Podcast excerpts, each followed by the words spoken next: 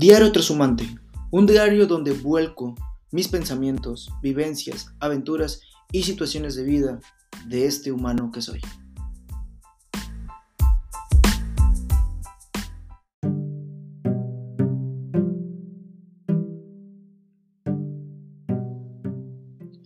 Hola, ¿qué tal? Mi nombre es Fernando Retureta Torres.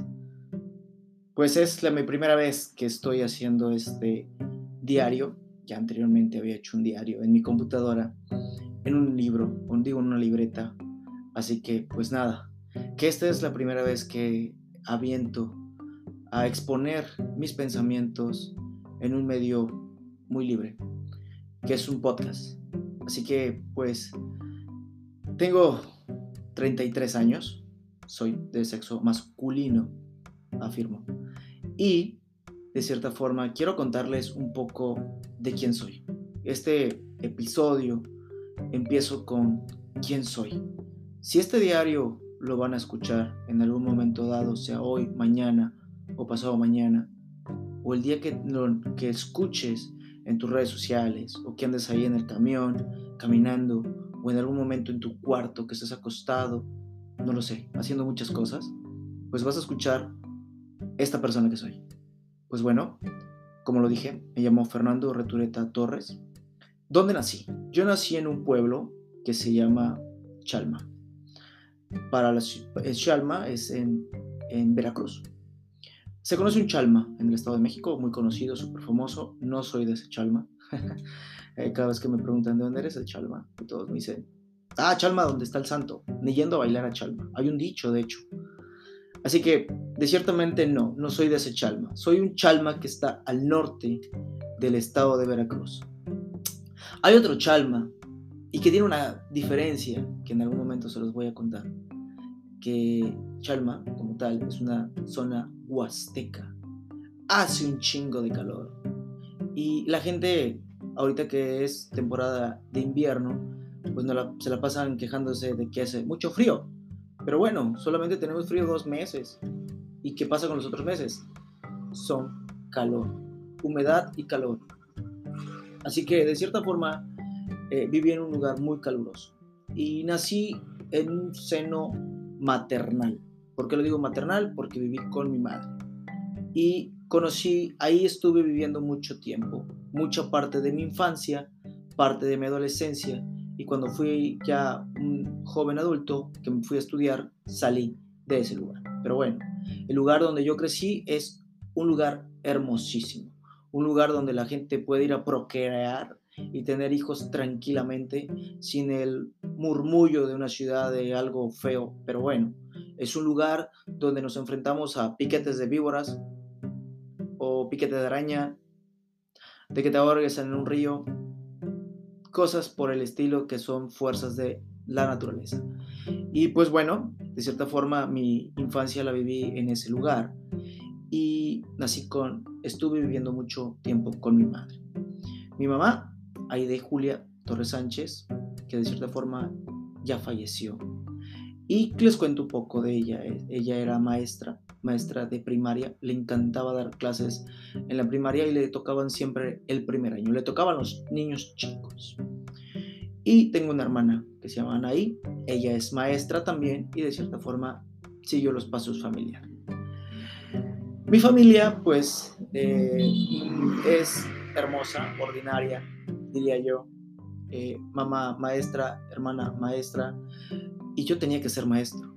Mi mamá apostaba mucho porque yo fuera maestro y veía, veía la situación en la que yo viviera de una plaza. Y sin embargo creo que mi desobediencia me llevó a o rebeldía o pasión o aprobación diría o sentiría yo que me llevó por el camino de la medicina veterinaria. Dentro de mi familia, eh, la figura paterna que tuve fue mi abuelo muchas, muchas personas en su vida, su figura paterna ha sido su abuelo. Y vemos cómo el abuelo ayuda, apoya, te guía, te enseña, a veces te reprime, te regaña, te insulta. Quizás muchas situaciones diferentes nos han pasado a todos. Algunos abuelos son de lo peor, otros son muy cariñosos y amables.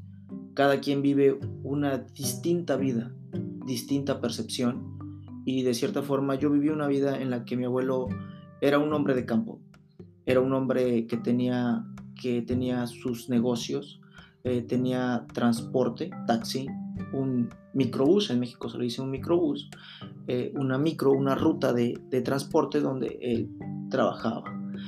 Tenía ganado, tenía agricultura, tenía terrenos donde sembrar o rentaba lugares para sembrar. Se dedicó mucho a la ganadería y de cierta forma yo crecí con esa visión de la ganadería.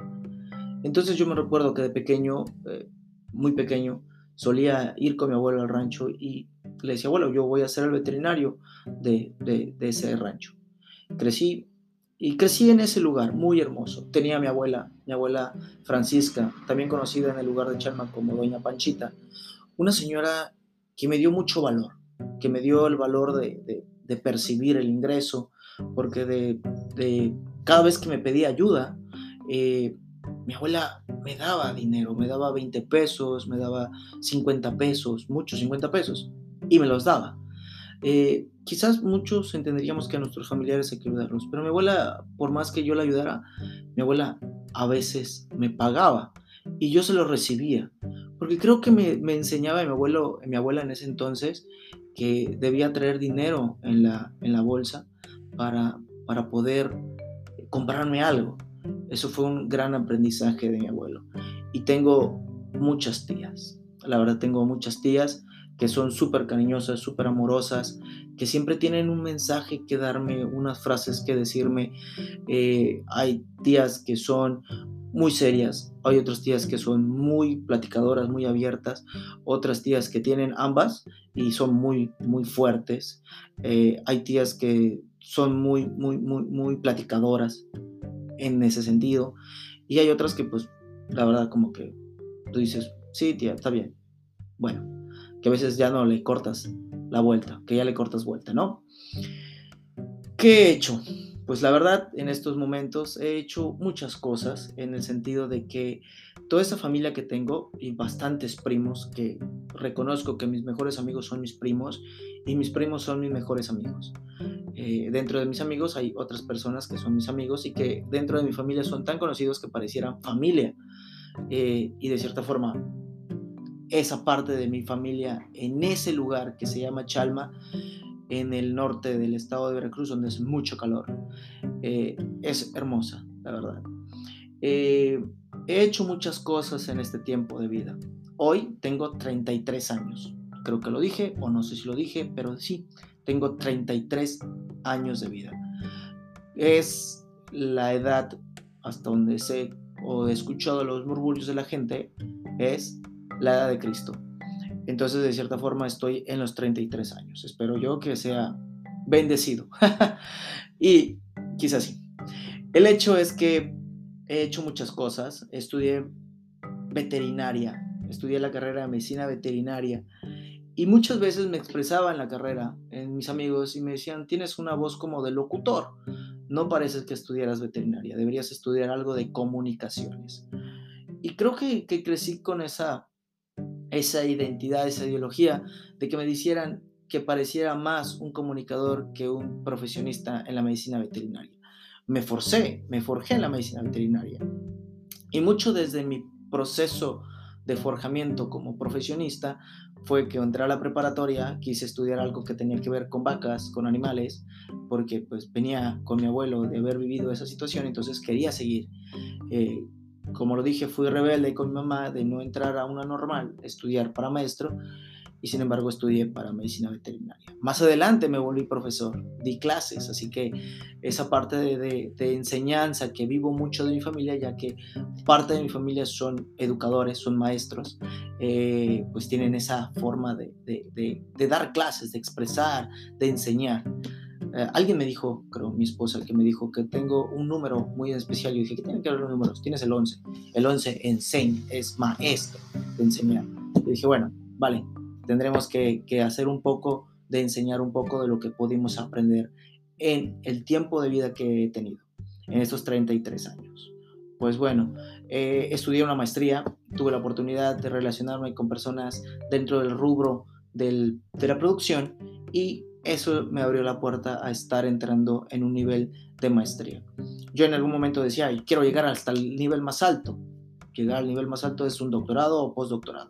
Hasta este momento no he podido concluir, no he podido llegar a ese punto de mi vida. Así que, de cierta forma, sé de doctores que lo lograron hasta después de sus 53 años. ¡Wow! Hasta dentro de sus 60 años. ¡Wow! Así que estoy dentro del, del margen. ¿Qué estoy viviendo en este lugar? Pues eh, actualmente me encuentro en Buenos Aires, Argentina. Soy mexicano, me casé con una argentina. Así es. Y las conocí y la conocí en las playas paradisíacas Cosmopolitan de la Ribera Maya, Cancún. Si, todo, si alguna vez has ido a Cancún, te encontrarás que es un mundo vasto de turistas. Es un mundo vasto de entidades internacionales rusos, alemanes, eh, todo tipo de europeo, australianos, asiáticos, latinoamericanos, norteamericanos, de todos lados, centroamericanos, están en ese lugar específicamente de México. Hay una zona superviviente de argentinos. Yo lo llamo la pequeña Argentina.